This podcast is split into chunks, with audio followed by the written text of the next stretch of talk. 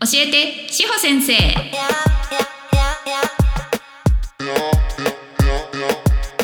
この番組は女性用風俗で働く方たちと興味がある方たちが楽しく心地よく関わっていただくために講師と運営の両経験がある志保先生が超個人的見解で惜しみなく情報をだだ流しし女風業界をまるっと盛り上げたいラジオです。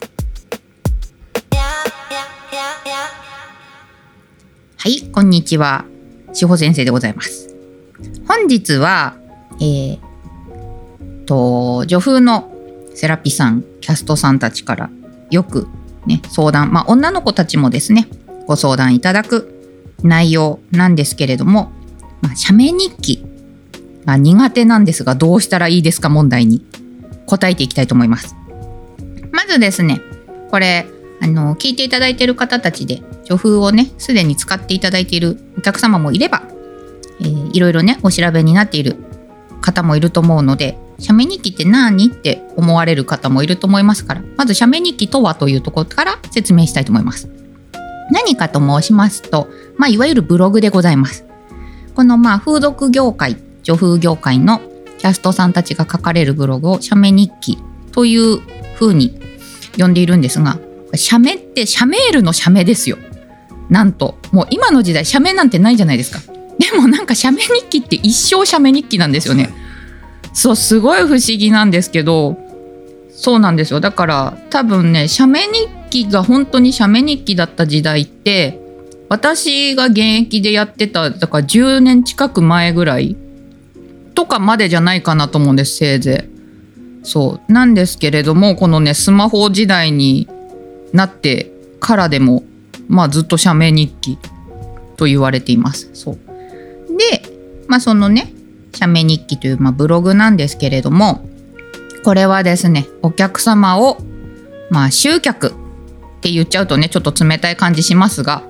あの自分の理想のお客様とマッチングするために絶対必要不可欠なツールでございます。でお客様から見ても自分に合うセラピストさんを見つけるために検索ツールとして必要不可欠なツールだと思っておいてほしいんですね。う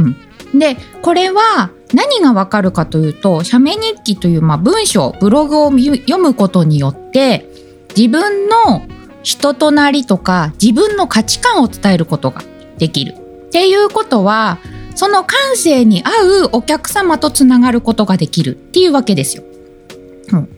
で最近私一緒にお仕事させていただいてるねお店の方でそのまあ写メ日記のじゃあちょっと講習やりましょうっていうのでね、まあ、どのお店さんでも時々やってるんですが結構そこのお店さんは写メ日記あの得意な子とかが多くてですね。でまあちょっとそういうねどういうふうに書いているのかっていうところで、まあ、書き方のテクニックっていうよりは考え方のところですね。をちょっとお話ししてたんですよ。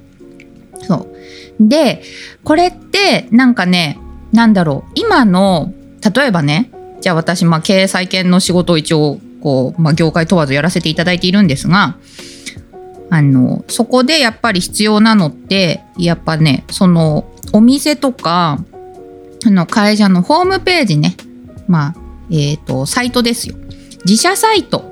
をやはり Google の検索でされた時に関連キーワードでいかにね見つけやすいところまで上に上げられるかっていうのがあのやっぱりなんやかんや必要だなと思っているんですね。でそのまあ上に上げるためっていうのでちょっと数年前まではいわゆる SEO ライティングって呼ばれるようなねじゃあキーワードを何個も何個も入れると上位に上がってくるとかっていうのでまああの超つまんねえ文章が 羅列また言っちゃった。あのあんまりなんでしょうね、えー、親切じゃない文章がね上に上がってきちゃうとか。そういうサイトでもねあの Google の検索上位に上がってきちゃうっていうのがあったんですが Google さんは優しいんですよ。そんな小手先のテクニックねだけで書いてる情報は本当に調べ物したい人にのためになってないっていうので、まあ、アルゴリズムが変わって、えー、その本当に知りたいことを知りたい人の情報が載っているサイトが有料です。優秀です。っていうので上位に載せてくれるようになってるわけですよ。ね、っていうので、まあ、いかにね、その、まあ、ユーザー層に対して親切な情報をね提供できるかっていう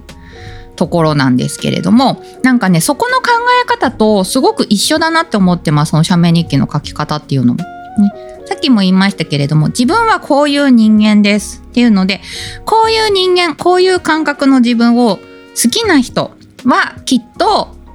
えー、会っていただいたら喜んでいただけると思いますよ。ね。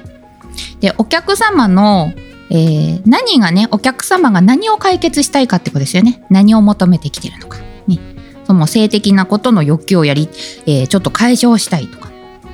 ねちょっとやってみたことないことやってみたいみたいな人だったらそれこそあのね性感の講習をもうこれだけ受けてます。こんなプレイもできます、ね、こんなこともできます。みたいな。技術売りの人がねそういう発信をしていけばそういうお客様とつながれるでしょうし。ね。そうじゃなくてとにかくちょっと、まあ、心がざわざわしているので、えー、癒しが欲しい。自分の話ちょっと誰にも言えない悩みとかがあるんだけどそういうのをうんうんって聞いてくれる人でなおかつそういうことをあの個人情報ペラペラしないような信頼できる人がいい。っていう方であればあのそういうふうに人のお話を、えー、聞くのが好きですとかあの、ね、よくこういうご相談をお受けすることがありますとか、ねまあ、そういうご職業ついてらっしゃるとか、ね、っていう人はあのなんかそういうのをね書いていけばいいんじゃないかなっていうので自分の強みをいかに出すかって話なんですよ。でなんだけどもこれを書けない人ってそうは言うてもっていうところで書けないと思うので今日はね一冊最近志保先生が読んだ本でこれはもうぜひみんな読んでほしいって思うものをご紹介したいと思います。で、写メ日記書けない人ってね、そもそも文章を書くの苦手な人って読むのも嫌いなはずなんですよ。ね。なんですが、これはすごくね、もう優しい。優しいので、中学生に向けての文章の書き方の本なんですがこの本の何がいいかって文章の書き方のテクニック的なことも書いているんですがなんと今の自分自身を好きになる自己肯定感を上げる方法まで一緒に書かれているっていうちょっとなかなか他に見ない書き方をしている本でございます。これ結構最近本屋さんであの平積みになってるので見たことある方も多いかもしれないんですが寂しい夜にはペンを持てっていう本です。で、これ、あの結構私自分のねその夜食じゃない方の知り合いの方たちとかお友達とかが、まあ、ライティライターさんライティングやってる人とかライターさん出身の人とかが多かったりするので割となんかあのおすすめねみんなしてたりとか、ね、見たことあったんですけどなんか中身パラパラっと見てあんまりちょっとしっくりこないなと思ってかあの買わなかったんですよね。なんですけどこの間ねそのもう写メ日記の書き方っていうところをあの講習でやった後だったのでちょっとねこれはその一緒にねお仕事している子とか、まあ、今後ね個別研修受けてくださる方とかにあのなんか言える話あるんじゃないかなと思って手に取ってね買ってみたらすごく良くてですね。まあ、あの内容ざっくり言いますと,、えーと、物語形式なんですよ。だからノウハウのノウハウ本ではないんですよ。小説になってるんですがこの登場人物がですね海の中の生物です。主人公はタコ次郎っていうタコ。なんですけれども、まあ、タコが普通に喋ってますので、えー、タコが擬人化されてると思っててください。海の生物がみんな、えー、擬人化されてます。中学校通ってます。っていうところでえー、日記をねそのタコ次郎に日記の書き方を教えてくれるヤドカリのおじさんが出てくるんですけれどもなんで日記を書くことになったかっていうと自分を好きになるために書くといいよっていう話なんですね。でこのタコ次郎はねちょっとあのいじめっぽいことを受けてるんですよ学校の中で。そうであのなんでしょうねいわゆるスクールカーストの中でいうとヒエラルヒエラルキー的にちょっと下の方の子なんですね。でそういうところでなんかこう友達付き合いとかもモヤモヤしたりとかちょっと恥ずかしい思い恥をかかされたりとかっていうのがあるんですけど私このタコ次郎を見た時に自分がねちょっともう泣きそうなんですけど あのねあのぶぶったたかれた時のタイミングでまたね私はあの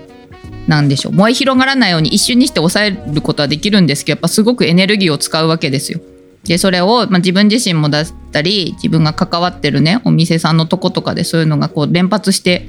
起こった時にすごいエネルギーを使うんですよね。やっぱネガティブなもの感情に対してのそれを制するっていうの。それを見た時にあとねやっぱり自分がすごくこう孤独を感じる立ち位置っていうのは自分で作り出してるのかなとは思ってるんですけどそう思った時にそのなんかタコ次郎がなんかもうの孤独の感じが自分の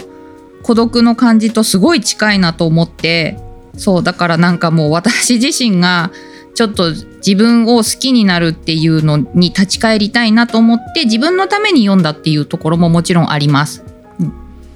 で人ってなんか人のためにっていうのでだけではなんだろう仕事が続けられないと思うんですね。で人のためになんかできるってすごい素敵なんだけどなんかそれが自己犠牲になると絶対面白くないわけよ。なのでやっぱ自分のためになることがみんなのためになったらいいなっていう考えで仕事してます。まあそんなわけで手に取った本なんですね。そう。で、まあ、ちょっと本の内容戻りますと、そのね、ヤドカリのおじさんが、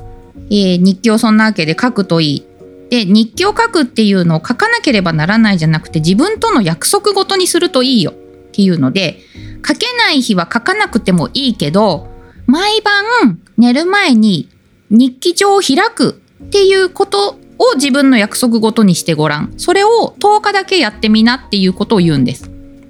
で、それだったらできそうじゃないですか。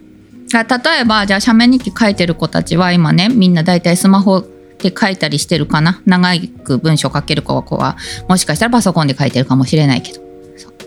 で、その時に、だからこう、自分の、えっ、ー、と、マイページのね、管理画面のところから開くだけでもいいです。ね、で多分ね不思議とこれこのヤドカリのおっさんが言ってるのっておっさんって言っちゃったおじさんが言ってるのって あの多分ね開いたら書きたくなるでしょ？っていうのを言いたいんだと思うの。そうせっかく開くとこまでやったからなんか一言でも書くかっていうの。そうなのでね私はとにかく書くのが苦手っていう人たちはあの長く書かなくてもいいんだよっていうのは言うようにしてます。そう。で、あとはね、この、なんでしょう、ライティング系だと、まあ、ちょっと前に出てた本で、言葉にできるは武器になるっていうね、本も、あの、すごい有名な本がありますけれども、あれ、あれに書いてたかな？ごめんなさい。もしかしたら違う本だったらごめんなさいなんですけど、えっ、ー、とね、ツイッター、まあ今 X ですね。X って140文字、全角で140文字っていう制限があるじゃないですか。やっぱり短くまとめて書く方が勘違いが起こりやすいし、要点まとめるっていうのがまず難しい。っていうのがあるので、X はね、課金してる子たち、課金税は、あの、なんだっけ、4000文字までだっけ？かける。2000文字かな ?4000 文字。2000文字か。そう。ごめんなさい。これもちょっと間違ってたらごめんね。そう、書けるので、えっ、ー、とね、課金税は長く書いちゃっていいと思う。で、写メ日記みたいに使っていいと思います。うん。そう。なので、えっ、ー、と、長くても、まあ短くてもいいんだけれども、まあ、写メ日記っていうのはね、そういう文字数の制限が、えー、ないわけですから、短く書こうが、長く書こうが好きなわけです。1万文字 ?1 万文字？え、そんなに書けるようになったの？1万文字はまあまあ長いよ。あの志保先生ブログ集客やってた時があるので、えーとね、そういったところでこの違う業界の人に教えたりとかもありましたけどだって自分で書いたの6,000文字とかもまあまあ長いなみたいな感じだからだいたいね平均で4,000文字とかで記事って書くから1万文字は長読む？何のた、イーロン・マスクさんは何のために1万文字にしたんやろうか。不思議ですな。今の言葉の言い方は、友近のコントの真似です。私私ね落ち込んだ時に友近のコント友近とロバート秋山のコント見るようにしてます わかる？このあれねマジで面白いんで友近とロバート秋山がやってた千葉のねえーと、ベイ FM, ベイ FM っていう千葉のローカル FM があるんだけどあれのね交通情報っていうコーナーがあってそれでしか聞けないえーと、独特の音楽があるんですけどそれに乗せて勝手に歌詞をつけるっていう回があの YouTube にね載ってたんだけどそれ今ねあの出てこなくなっちゃったの。あれねめっちゃ面白いからほんと聞いてほしい。でねもう千葉県民はねその音楽聴いたら大爆笑するやつです。えっ、ー、と写メ日記の話ですね。はい。そんなわけで今日はまあ落ち込んだ時のね皆さんの元気をつけてほしいなっていうところでまあねそういうこう寂しい夜がある人はあなただけじゃないですよという話。志保先生もいつも孤独と戦ってますよっていうところで、まあ、ちょっと本ね興味ある人は読んでみてください。っていうところ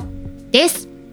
はいこんな感じで答えになっておりますでしょうか質問やご感想は概要欄に貼ってあるフォームからお送りください。この番組と各種 SNS のフォローもよろしくお願いします。それでは皆さんが女風ライフを楽しめますように。Yeah.